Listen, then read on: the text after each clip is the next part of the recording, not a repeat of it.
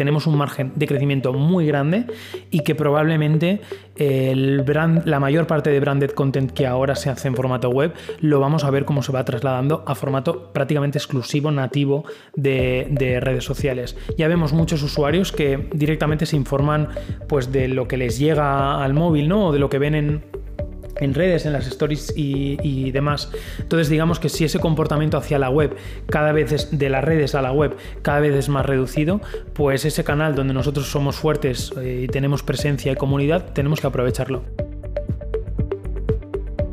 Aquí hay varios aspectos. Por una parte, eh, hay varios canales de escucha abiertos. Uno muy importante son las redes sociales.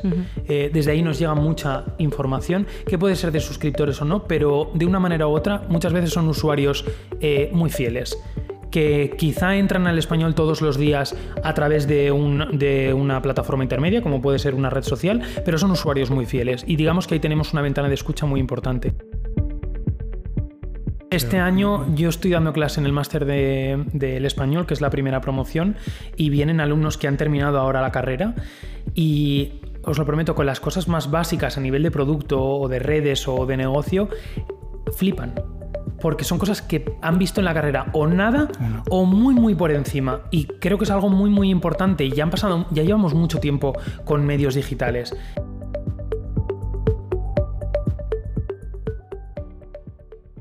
En la actualidad, un periódico digital de información generalista es mucho más que eso.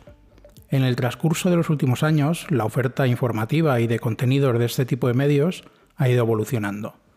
La creación de nuevas secciones y sobre todo la integración de verticales especializados ha dado pie a que los medios puedan aumentar la producción de contenidos, pero ante todo que tengan alcance a otros, a otros tipos de audiencias que hasta este momento no eran capaces de llegar y todo ello con el fin de optimizar sus modelos de negocio y de generar nuevas vías de ingreso. Una consecuencia directa de este proceso de transformación es la gestión interna en el medio. El tratamiento de la innovación, un mayor esfuerzo en la gestión de las audiencias y la, diversificación de proyectos relacionados con la tecnología se convierte en el día a día del trabajo en un medio digital. Y es por eso que hoy tenemos como invitado a un profesional de los medios, protagonista en todo este tipo de responsabilidades. Hola Mario, bienvenido. Bueno, tenemos con nosotros a Mario Vidal. Mario Vidal es periodista especializado en redes sociales, en desarrollo de audiencias y tiene una amplia experiencia en gestión de equipos y gestión de proyectos. Actualmente trabaja como jefe de innovación en el español, donde dirige el equipo de social media y desempeña el rol de product owner. Ahora nos explicará un poco cómo, hace esta coordinación de equipos y de áreas. También tiene una faceta que además le va mucho, ahora veréis cuando hable, de divulgador. Es profesor eh, en el máster de periodismo del español y en la Universidad Camilo José Cela, y ahora nos contará si en algún otro medio de formación. Y antes fue jefe de producto en Voz Populi, donde ha formado parte de hitos tan grandes como un crecimiento de casi más de un 200% de la audiencia desde 2016, cuando él entró allí. Eh, también yo creo que le gusta mucho la faceta de producción, de contenido y cuando puede publicar mucho contenido sobre nuevas narrativas, redes, eh, product management y además eh, yo creo que le gusta mucho el formato audio, ahora que nos lo confirme. Bienvenido, Mario. Muchas gracias, gracias por invitarme. Bueno, pues vamos a empezar y la idea es un poco también que nos cuentes la experiencia tuya y la experiencia que estáis teniendo en el español en estos últimos tiempos en estos tiempos de, tantos cambios. Bueno, cambios siempre hay en los medios, en el mundo digital, pero sí que es cierto que en estos dos, tres últimos años estáis viviendo momentos también convulsos ¿no? y de muchos cambios. Y así para empezar, si quieres, eh, hemos visto que en, en el año 2023, desde luego ha sido un año que os ha ido bastante bien. Estamos muy contentos. Estáis, estamos todavía celebrando el 23, aunque estamos ya en el 24. ¿Se puede alargar las celebraciones? Mm, Ojalá que sí. Alargarlas. Sí. Pues, cuéntanos un poco con qué momentos así, que, con qué hitos te, te, quedas un poco del 2023 en todo el trabajo que, que has afrontado tú. Pues quizá más importante porque nos engloba a, prácticamente todos o todo el equipo que está en el español, tanto la redacción como la parte de producto, pues ha sido el, liderazgo a nivel de audiencia, tanto en Comscore como en, como en GFK. Hemos sido líderes, prácticamente durante todos los meses del año y los, y los meses que no lo hemos sido, pues hemos sido segundos. Entonces estamos muy contentos, muy satisfechos por los resultados de audiencia que, que hemos tenido y como os decía, pues eso al final nos engloba a todos, ¿eh? a los redactores trabajan por publicar buenas informaciones que generen audiencia y tener unos buenos niveles, como el resto de los equipos, ¿no?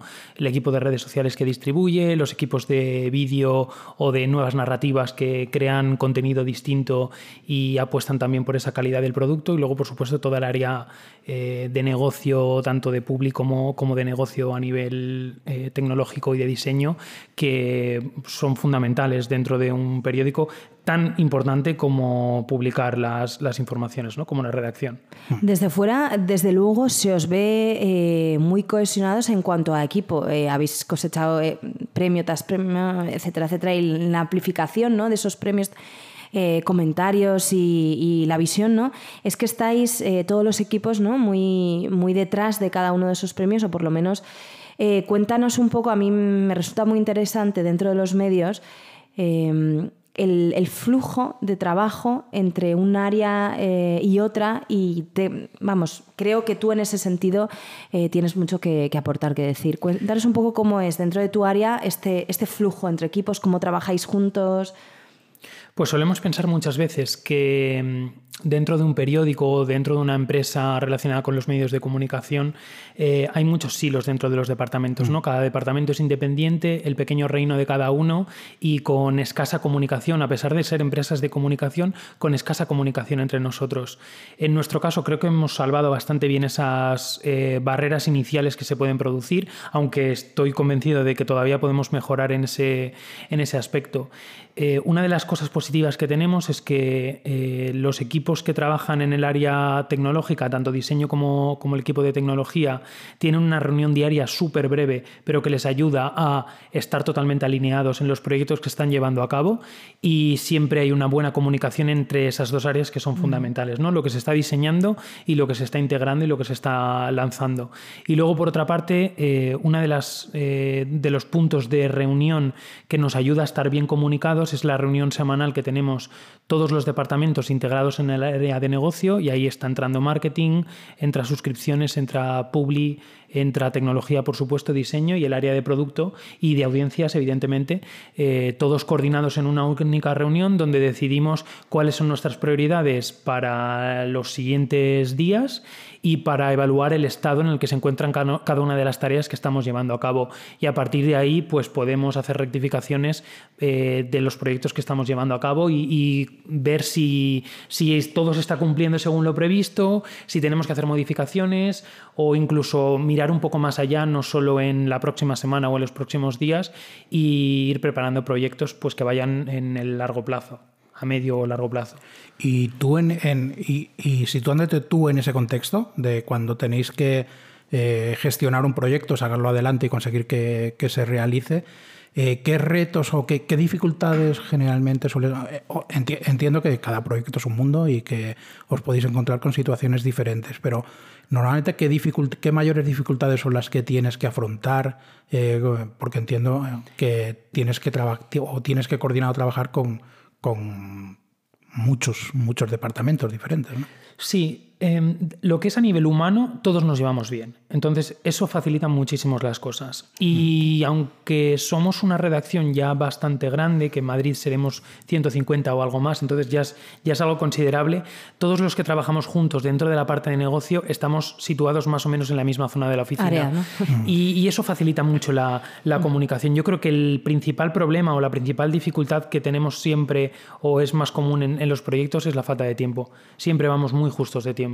Queremos lanzar antes de lo previsto y eso nos lleva pues, a desarrollar pues, los típicos productos mínimos viables mm. para poder dar alguna respuesta rápida al problema que tenemos y luego a partir de ahí ir mejorándolo, pero siempre nos falta tiempo. Cuando hablas de área de negocio, ¿a qué, a qué áreas de, o sea, ¿dónde, en qué departamentos englobas dentro? Yo dentro, dentro de negocio eh, cuento todos los departamentos que no son la redacción eh, pura y dura mm. y, ahí estaríamos hablando dentro de la, de la, parte más de producto o de diseño de producto, pues la parte de, diseño, el, área de tecnología que es fundamental tanto a nivel de sistemas como a nivel del, del resto de integraciones y luego por supuesto eh, audiencia es para nosotros vital y suscripciones es una parte muy importante. Y dentro de ese eh, ámbito económico, por, supuesto, publicidad.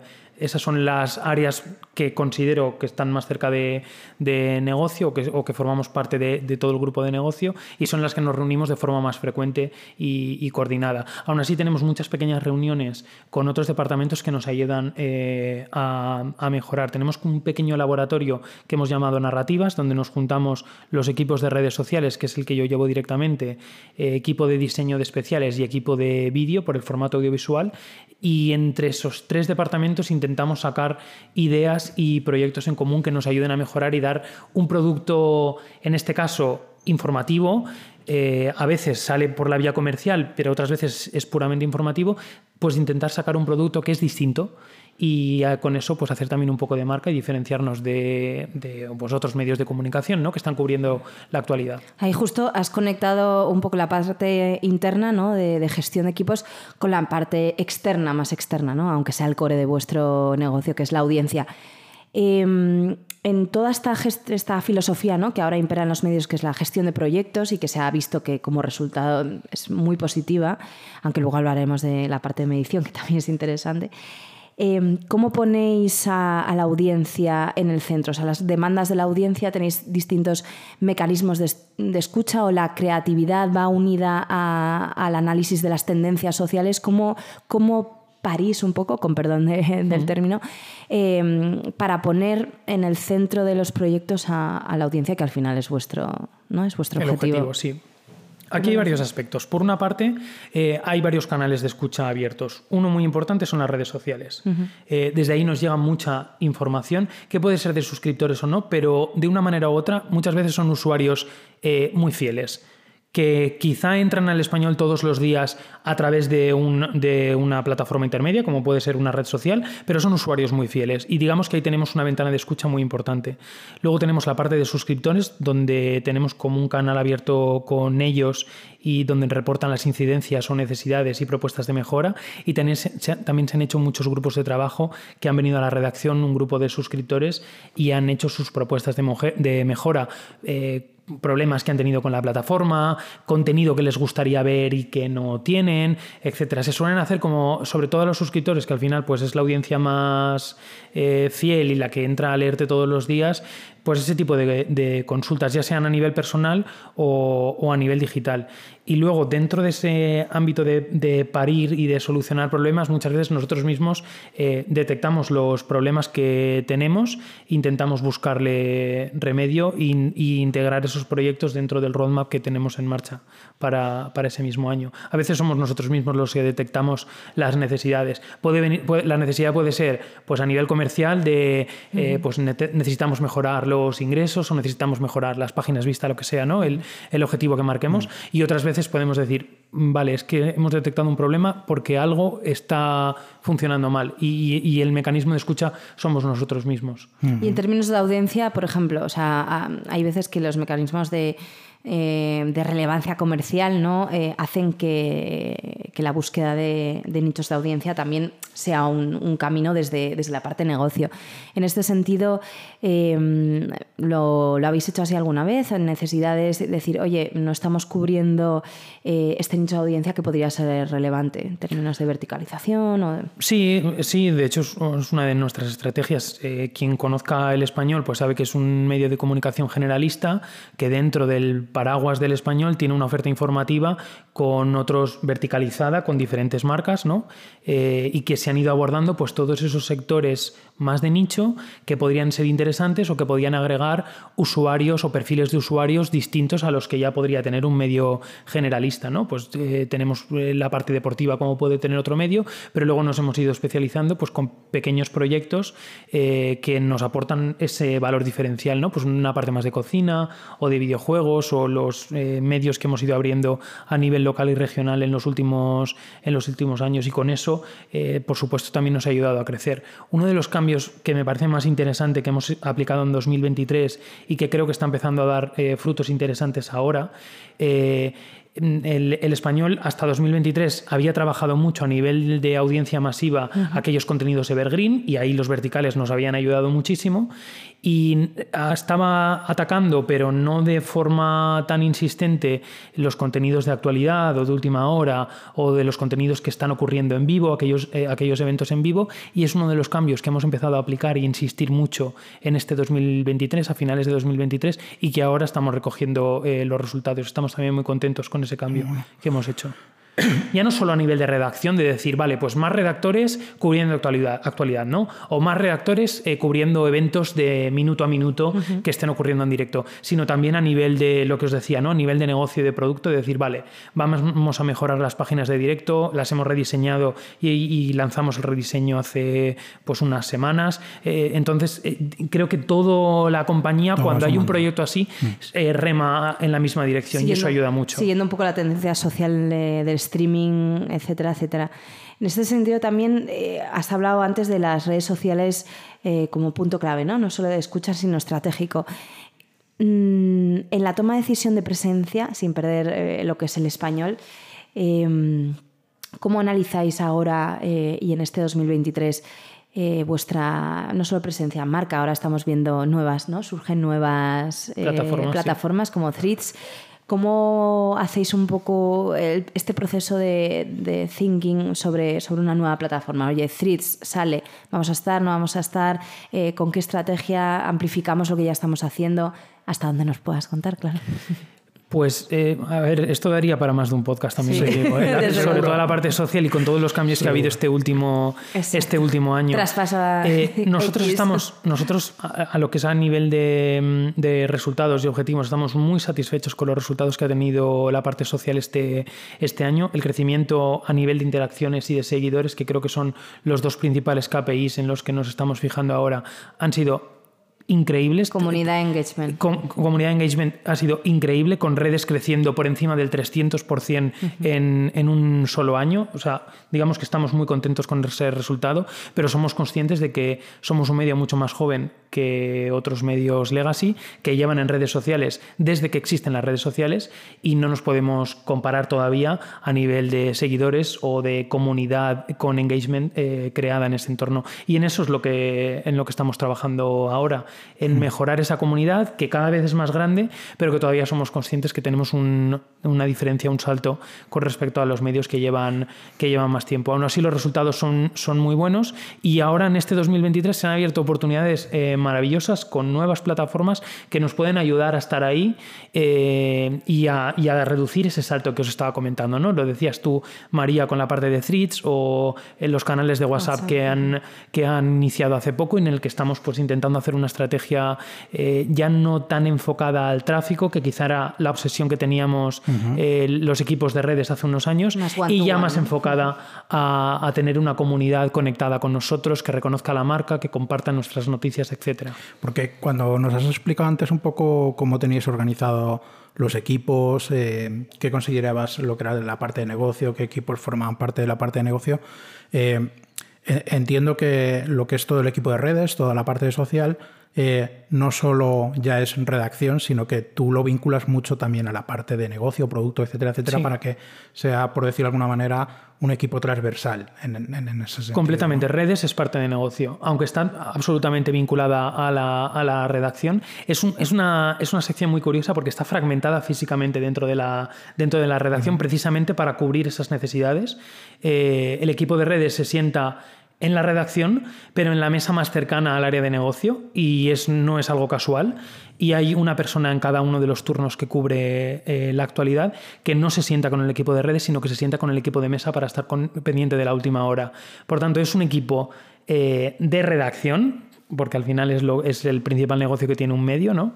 Eh, pero muy vinculado, muy vinculado a negocio. Y ya, ya, estamos teniendo ingresos por la parte de redes sociales con branded content específico eh, hecho para redes sociales con muy buenos resultados también. Yo, yo la verdad que, o sea, para mí es una gran alegría ver responsables internos de equipos dentro de los medios que lo que es equipo de redes ya no solo lo vinculen a lo que sea propiamente redacción, contenido, etcétera, sino que, eh, pues que sea mucho más transversal y que tenga. Eh, pregunta por curiosidad, ¿eh? porque en esto siempre soy muy.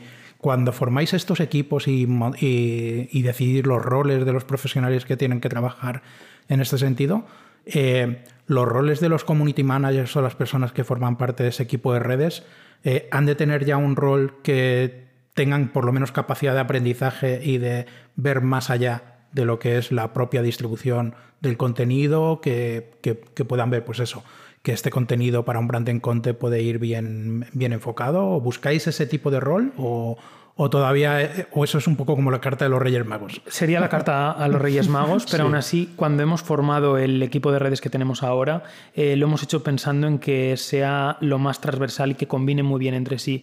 Tenemos algunos perfiles que se han dedicado más a la parte informativa y tienen muy pillado pues, el tema de la actualidad, la edición rápida de ese trabajo, y otros perfiles que directamente los buscamos no como community manager, sino como creadores de contenido, pensando en que sean capaces de producirse sus propios contenidos audiovisuales, en este caso pues más, más vídeos, ¿no? Para redes como Instagram o, TikTok y esos mismos contenidos luego se han trasladado a, a nivel, a nivel comercial. Entonces mm. digamos que tenemos un equipo bastante, bastante variado, bastante joven, mucho, muy muy joven. Eh, la mayoría de ellos. A ver, no digas edad por si nos lo tomamos a mal. No vamos a, joven, ¿eh? no vamos a dar edades, no vamos a dar edades, o alguien pero que nos escuchan. No es broma, es broma. ¿eh? Pero, pero desde luego es un equipo muy joven, súper profesional, pero, pero es eso, es un equipo muy joven. La mayoría de ellos su primer trabajo ha sido con el español y, estamos consiguiendo, pues eso, eh, formarlos y, consolidar ahí un equipo que sea muy estable. Es que aquí, bueno, eh, quien nos oiga eh, en más de un podcast hemos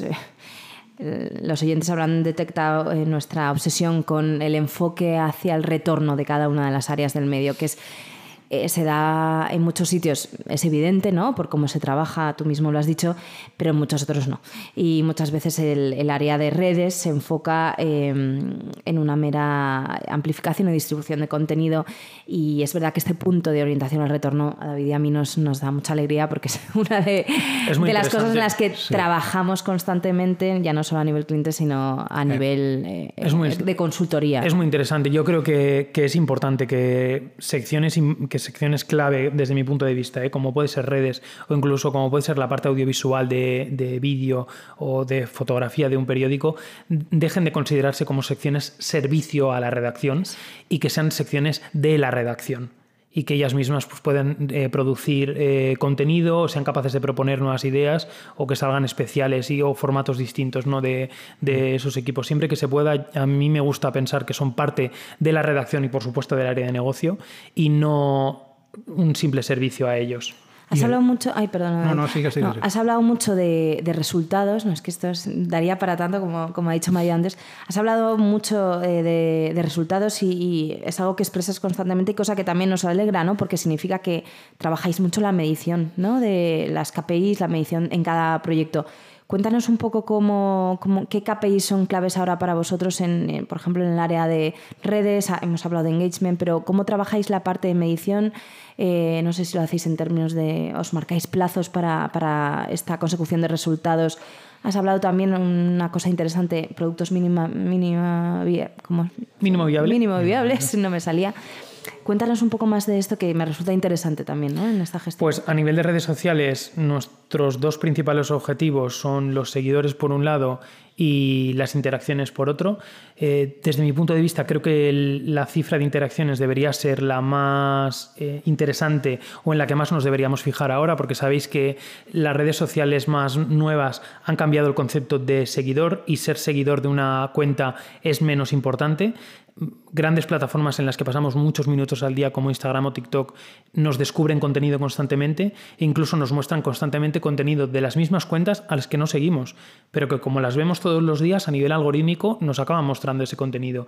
Entonces creo que el concepto de seguidor se desvirtúa un poquito, ya no está no es tan importante, aunque lo seguimos midiendo mucho como lo, era, como lo era antes. Sin embargo, el de interacción sí, porque eso muestra si el contenido gusta o no, ya sea con comentarios, con me gusta, con guardados, con compartidos, de, la manera que sea, ¿no? O como lo llame cada, cada red social. Pero esa, esa cifra eh, absoluta, de, el número absoluto de interacciones o incluso el ratio de interacciones a nivel porcentual, creo que, creo que sí que es interesante como, como medir ¿no? a nivel de, redes. Ahora el contenido tag va sumado ¿no? a, un ecosistema, ¿no? un territorio de conversación y ahí buscas tu, tu comunidad ¿no? o tu audiencia donde, esas serían, hacerte fuerte. esas serían las dos más importantes. Por supuesto, el tráfico que aportamos a, partir, eh, a través de social es relevante y vamos a seguir midiéndolo en los próximos años. por supuesto que lo vamos a hacer. Eh, pero, pero yo sí he notado un cambio con eso. Yo sí he notado un cambio con eso. Y llevo llevando equipos de redes, eh, no solo en el español, sino ya unos cuantos años, y, sí he notado ese cambio de eh, el tráfico es muy importante, pero lo que hace el, equipo de redes está empezando a centrarse en otra cosa.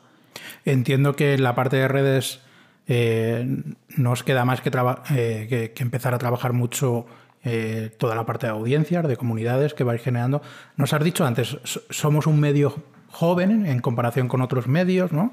que habéis nacido ya dentro de la época de las redes sociales y que tenéis todavía un, margen de crecimiento, etcétera, etcétera. Em, ¿Tú cómo ves las comunidades que vais generando en redes sociales, las audiencias que vais generando al margen de que puedan generar tráfico, que pueda ser una referencia de tráfico? ¿Qué otro valor eh, ¿Qué otros valores les encuentras tú, temas de posicionamiento de marcas? Si os sirven los usuarios de redes para posicionar mejor vuestra marca, eh, o, si también tenéis un porcentaje de seguidores en redes que, pueden ser muy recurrentes, que puedan, que puedan generar, que os pueden llevar hacia la suscripción. ¿Cómo, cómo ves tú el tema este? A nivel de las redes más antiguas, como Twitter y Facebook, que son las que acaban aportando el volumen de tráfico, ahí sí que hemos detectado que lo que os decía antes, ¿no? que tenemos un grupo de seguidores de redes sociales que son leales los podemos considerar usuarios leales del periódico que vienen todos los días o prácticamente todos los días, incluso más de una vez al día. ¿no? Entonces digamos que sí tenemos una comunidad que somos capaces de arrastrar y es fiel al periódico, reconoce la marca, eh, nos sigue no solo, en una, no, solo en una red social, sino en varias, digamos que está bastante enganchada a, nuestro contenido. Y en las otras redes sociales que son un poco más, eh, más recientes, tenemos perfiles muy distintos. Creo que es algo muy positivo, sobre todo también si lo que queremos promocionar a nivel, a nivel comercial. Hace muy poco estuvimos repasando los datos de seguidores en, en TikTok a, a, nivel general y, tenemos la franja de edad mayoritaria, pues por supuesto es la que va de los 18 a los 24, como creo que le ocurre a la, a la mayoría, pero tenemos cada vez más un porcentaje más alto de la siguiente, de la de los 25 a los 34 años. Eh, que antes no lo era, hace unos meses no era tan importante esa franja dentro de las redes del español y ahora sí lo es. Y, creo que hemos hecho un esfuerzo enfocando los contenidos que estábamos creando hacia una audiencia un poquito más mayor, muy entre comillas, eh, eh, de, verdad, eh, muy entre comillas, un poquito más mayor, pero, pero buscando esa, esa línea de un público que se suele informar de forma más frecuente, que ya es capaz de entrar al periódico. Estamos un poco buscando esa línea y no es todavía el segmento mayoritario en, en TikTok pero, pero ya está cerca de serlo. Sería, digamos, una de vuestras audiencias objetivo por la capacidad de, de aquí a unos años a, la conversión a suscripción, ¿no? Sí. y, incluso, incluso también a nivel comercial eh, me parece que es un segmento bastante interesante. Bastante interesante. De momento el que se gasta los de 18 no hacia abajo. Sí, pero bueno, la, verdad que sí que es cierto que tiene muy buena pinta. Sí, tiene, tiene buena pinta. Y luego también la distribución entre, entre hombres y mujeres. Eh, lo mismo, hace unos meses eh, estábamos haciendo un contenido que de forma indirecta se estaba enfocando más a hombres y teníamos un porcentaje bastante alto de hombres y hemos ido cambiando eh, un poco la dinámica de creación de contenido que estábamos haciendo en, redes por la parte nuestra. Y hemos conseguido también un cambio ahí. Eh, tenemos ya más seguidoras que seguidores. No, no, es que queramos tener más seguidoras que seguidores, pero sí que, queríamos tener ese público un poquito más eh, balanceado. Y, y, es algo que hemos conseguido también ahora en 2023. Qué interesante, la verdad. La, bueno, Dime, arranca. Hablemos un poco de... Eh, eh, seguimos un poco en el, en el, ámbito, en el contexto de las redes, de las plataformas, y hablamos un poco del paid, ¿no? Eh, se generan muchas leyendas urbanas, ¿no? Con el paso de los años, ¿no? Pues, aquí estamos para desmentirlas, entonces.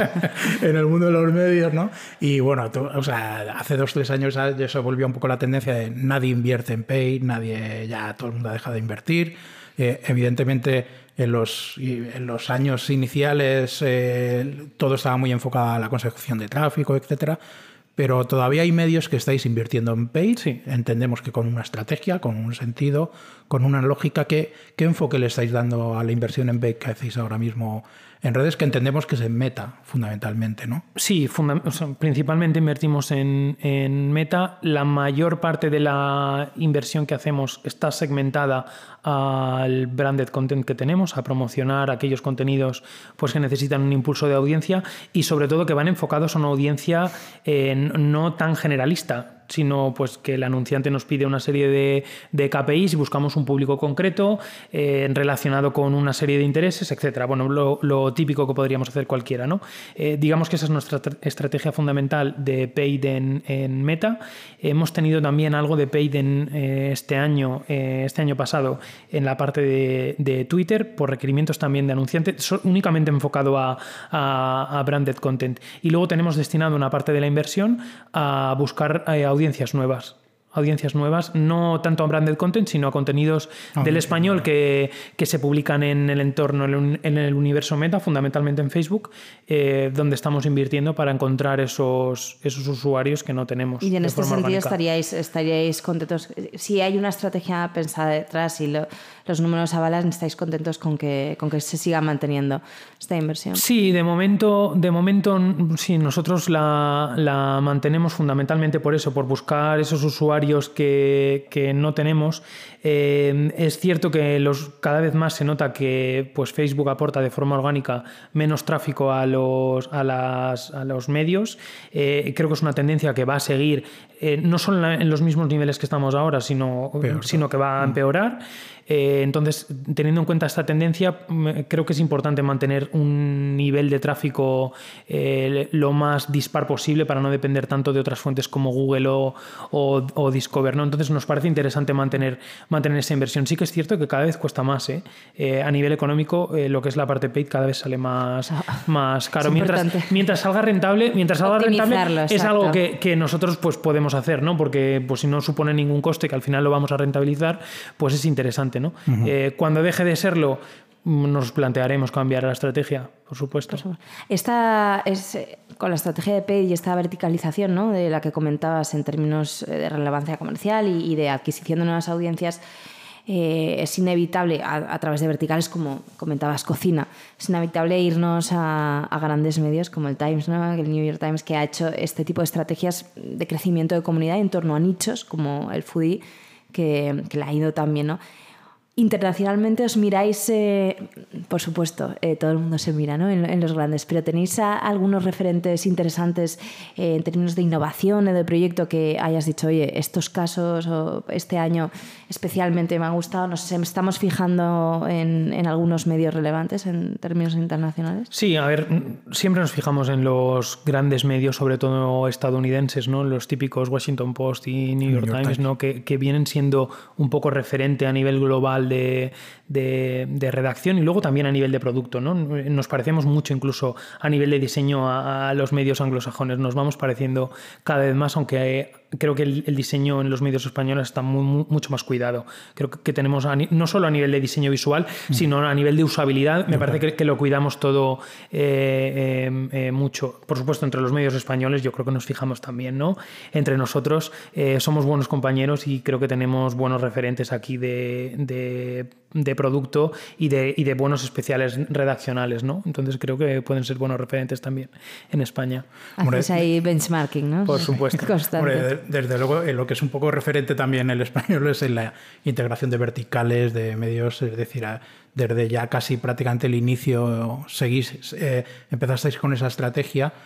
Eh, dentro de tu rol como eh, responsable de innovación en, en, en, el español, cuando tenéis que hacer un trabajo y llevar a cabo un proyecto de integración, entiendo que cada vertical será un mundo en, ese sentido, pero ¿qué, ¿qué, qué, rol tienes tú ahí directamente? ¿El de coordinarlo todo? ¿El de.? Yo ahí hago un poco de nexo de unión entre los distintos departamentos que os comentaba antes eh, y, el hecho de que yo sea periodista porque es mi profesión y he trabajado en redacción como, como redactor, eh, creo que me ayuda a tener ese conocimiento de qué, es lo que puede necesitar una redacción o, poder trabajar con, con, ellos. Entonces, cuando tenemos algún proyecto de estas características de integración de un vertical o de un periódico regional como los que eh, tenemos asociados, lo que, lo que, intento hacer es eh, ese punto de unión, ese nexo entre el equipo del español y el equipo del medio que viene con nosotros, del vertical que viene con nosotros, eh, atendiendo a las necesidades que ellos puedan tener, los requerimientos que puedan tener. Y luego hay que hacer una labor muy divulgativa de qué pasos vamos a seguir, eh, qué es lo que va a suceder, qué es lo que tenéis que hacer vosotros, qué es lo que tenemos que hacer eh, nosotros para que todo esté bien comunicado eh, y todo el mundo lo tenga muy claro. Entonces, pues se hacen las reuniones que sean necesarias, se hacen los documentos que sean necesarios con todas las ideas y con todo lo que se va a llevar a cabo para que la gente tenga muy claro de que eh, todo un proceso de integración de un vertical, eh, pues no es tan dramático como puede parecer. Pueden pasar muchas cosas mm. malas, que se te hunda la audiencia o que a nivel tecnológico falle algo, eh, pero nosotros ya lo hemos hecho muchas veces, entonces tenemos mucha experiencia en ese, en ese aspecto. María, me, da la sensación de que Mario es un poco metódico en el trabajo. sí, sí, muy metódico. muy metódico, muy metódico. O sea, según ibas explicando, yo me imaginaba eh, necesita mucho método para. porque. O sea, entiendo que por una parte ya es complicado en sí mismo el tener que coordinar equipos propios internos del propio medio, cuando luego tenéis que integrar. Eh, ya tenéis que trabajar con otros departamentos de otro medio que es otra cultura diferente, otra manera diferente, sí. etcétera, Y luego, claro, que tienen sus propias necesidades, sus propias inquietudes, sus propias prioridades. Yo creo que ahí es importante que haya muy buena comunicación eh, entre pues, los dos equipos ¿no? que van a trabajar juntos y entender muy bien cuáles son las prioridades de cada uno para poder marcar esa hoja de ruta que os, que os contaba antes. A mí me parece fundamental que haya en todos los medios este, estas figuras de gestión de producto y que haya muy buena comunicación, eh, porque es que si no puede salir muy desastroso. En este sentido de esta gestión de, producto, tú que también tienes una patita ahí en, en la parte de mm, universitaria, ¿no? de formación, ¿crees que esto se está contagiando y ya vemos una formación en este sentido que pueda resultar de aquí a, los años en los que sale eh, cuatro años o más máster? Esta gente formada con esa mentalidad de gestión de productos nuevamente viables, de audiencia, de negocio, que nos ha faltado, no es por nada a mi quinta, que no, como he dicho antes, no vamos a hablar de jóvenes y no jóvenes, pero que ya han pasado unos añitos.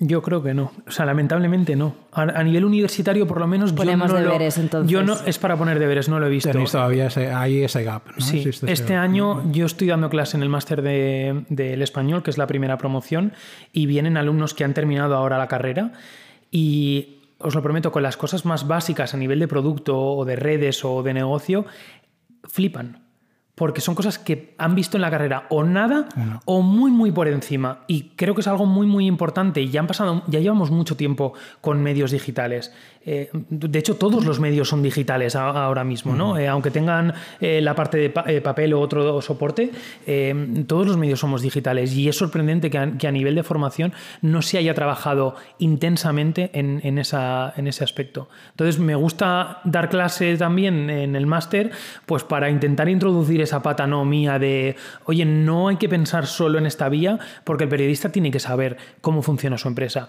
En cualquier sector, eh, trabajes de lo que trabajes, sabes de qué va tu sector y sabes cómo funciona tu empresa. En los medios de comunicación debería pasar lo mismo. O sea, el periodista tiene que saber de qué vive su empresa y cómo funciona esto. Y a nivel evangelización interna, ¿no? Porque es verdad que en una redacción mm, ya 150, ¿no? Hablabas con verticales casi 200, pero en unas grandes eh, redacciones hasta 400 periodistas.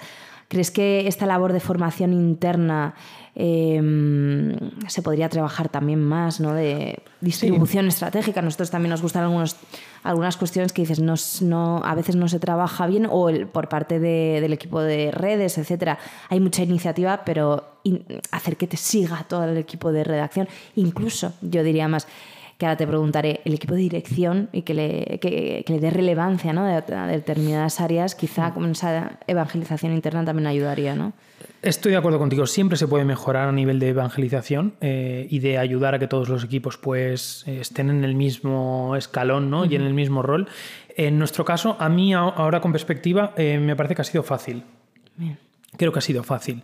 Eh, a nivel de redacción creo que se han puesto las cosas fáciles y a nivel del resto de los equipos que estamos en negocio ha sido bastante fácil. Y todavía, y soy muy consciente de que todavía nos queda muchísimo camino, pero creo que la mayor parte de los perfiles que tenemos ahora en la redacción entienden más o menos, que a mí eso ya me parece un éxito, más o menos qué es lo que hacemos en el otro lado y qué es lo que estamos intentando hacer y por qué hacemos las, las cosas.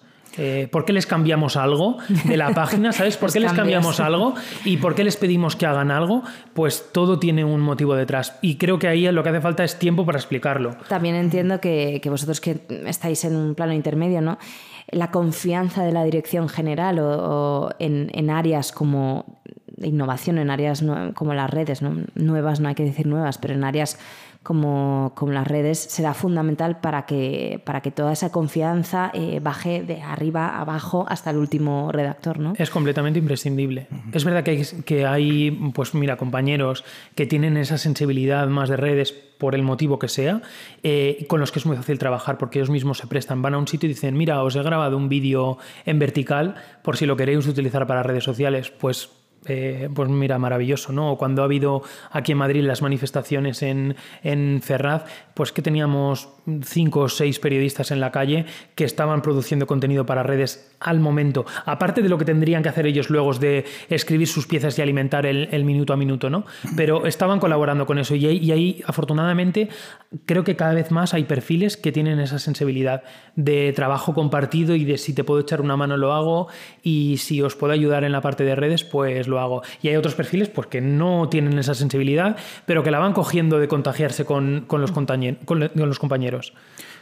Bueno, decías que, era, que era muy importante que toda la parte vuestra de todo, que por lo menos todos vuestros compañeros tuvieran esa percepción o esa idea de, hacia dónde iba todo, todo el, modelo o el negocio de la empresa.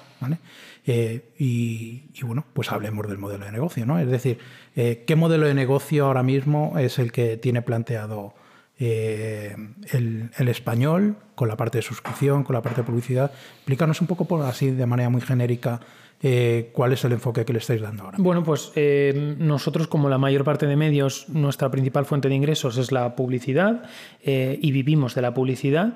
Afortunadamente, pues estamos creciendo en las otras áreas que nos reportan ingresos, como son los eventos que hemos ido haciendo a partir de la pandemia, un cambio en el formato de los eventos que estamos haciendo y, es ya una, fuente importante de, de ingresos y, por supuesto, en las suscripciones en las que estamos involucrados muchos equipos, no solo el propio equipo de suscripciones, es que estamos muchos equipos remando en, esa, en esa línea.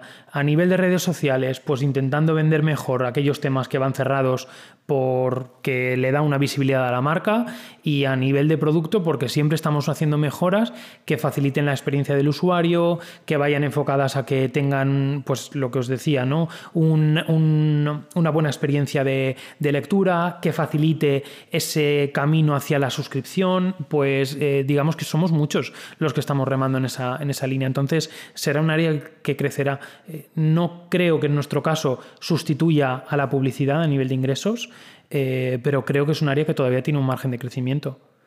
O sea, no entiendes un modelo exclusivo de, de suscripción, ¿no? Es decir, tú piensan más en un mix entre suscripción, publicidad, es decir, que el, modelo se, vaya sustentando. Creo que la mayor parte de medios van a vamos o lo tenemos ya un mix de ingresos y que cuanto más balanceemos esas diferentes fuentes de ingresos, pues mejor nos irá porque dependeremos menos de una y seremos más estables. Pero creo que a pocos medios o prácticamente ninguno va a poder vivir exclusivamente de una única fuente de ingresos y sobre todo si esa fuente de ingresos son las suscripciones en este sentido, las redes, eh, habéis tenido un crecimiento durante el 2023 y tenéis foco en la rentabilización, no en términos solo de de comunidad, de audiencia, como nos mencionabas antes de resultados, ¿no? a nivel KPI, sino de monetización, de rentabilización en, el área de redes. ¿Estáis trabajando en ello? Sí, nosotros estamos trabajando sobre todo en la parte de branded con aquellas eh, marcas pues, que quieren apostar por un formato de redes sociales.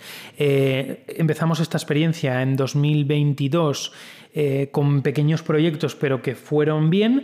En 2023 eh, esos proyectos han continuado, se han ampliado y hemos integrado nuevos proyectos con otros anunciantes, lo cual ha sido muy bueno porque es un indicativo de que algo estamos haciendo bien, de que tenemos cierta presencia en redes sociales y que somos capaces de monetizar algunos formatos. Entonces, eh, ahí estoy convencidísimo de que tenemos un margen de crecimiento muy grande y que probablemente el la mayor parte de branded content que ahora se hace en formato web lo vamos a ver cómo se va trasladando a formato prácticamente exclusivo, nativo de, de redes sociales. Ya vemos muchos usuarios que directamente se informan pues, de lo que les llega al móvil ¿no? o de lo que ven en, en redes, en las stories y, demás. Entonces, digamos que si ese comportamiento hacia la web, cada vez es, de las redes a la web, cada vez es más reducido, pues ese canal donde nosotros somos fuertes eh, y tenemos presencia y comunidad, tenemos que aprovecharlo. No lo hemos dicho, pero se han llevado también un premio en este sentido, a, si no me equivoco, corrígeme Mario, a mejor medio ¿no? en, redes sociales 2023. En, 23 nos, lo, sí, nos lo dieron, o sea que también estamos contentos. Un reconocimiento también, ¿no?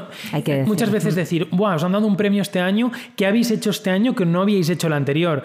Eh, pues mira, es que al final es una estrategia que se va consolidando, se va perfeccionando y no es un cambio radical que hay de un año a otro y al final pues los resultados vienen un poco más tarde de, después de plantear esa estrategia. Sí, además es interesante porque claro, precisamente en el 2023, 2023, 2022 han sido años muy complicados cuando hablamos de redes sociales, de plataformas, ¿no? que en el mundo de los medios, que, que os habéis tenido que volver a adaptar, a, redactar, a redactar un, trabajo muy intenso de aprendizaje con nuevas plataformas, con nuevos conceptos, sobre todo como TikTok. Eh, streaming, audios, que no, no, no, nos ha dado tiempo a, tocarlo aquí, pero la verdad que, eh, pues bueno, que se os reconozca un trabajo de ese tipo, en, sobre todo en ese, en ese momento, es, entiendo que, que, es importante. Bueno, vamos a ir acabando ya.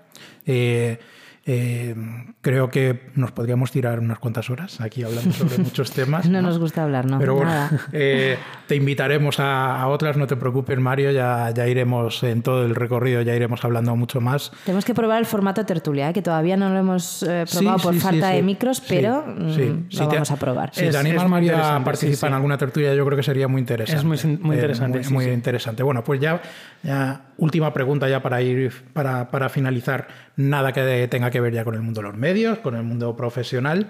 Eh, bueno, nosotros tenemos, estamos haciendo una playlist en Spotify para, para todo el tema de, nuestro podcast. Eh, nada, recomendanos alguna canción, no que sea ni la favorita ni nada, sino una canción que a ti, pues simplemente en, determinado momento te llame la atención o quieras compartir con el resto de gente eh, sobre esa canción? Pues eh, yo recomendaría que escucharais Viva Suecia, que es uno de mis grupos eh, favoritos. una de las canciones que más me gusta se llama Los Días Amables, así que os recomiendo, os pediría que entrara en la playlist. te pega mucho porque si aquí no lo veis, pero Mario es de esas personas a las que te gusta ver, ¿no? Siempre con una sonrisa y con un semblante amable amable que, da gusto, la verdad. Muchísimas gracias, Mario. Gracias. gracias a ti, Mario, y nada, esta es tu casa y hasta la próxima. Pues venga, hasta la próxima.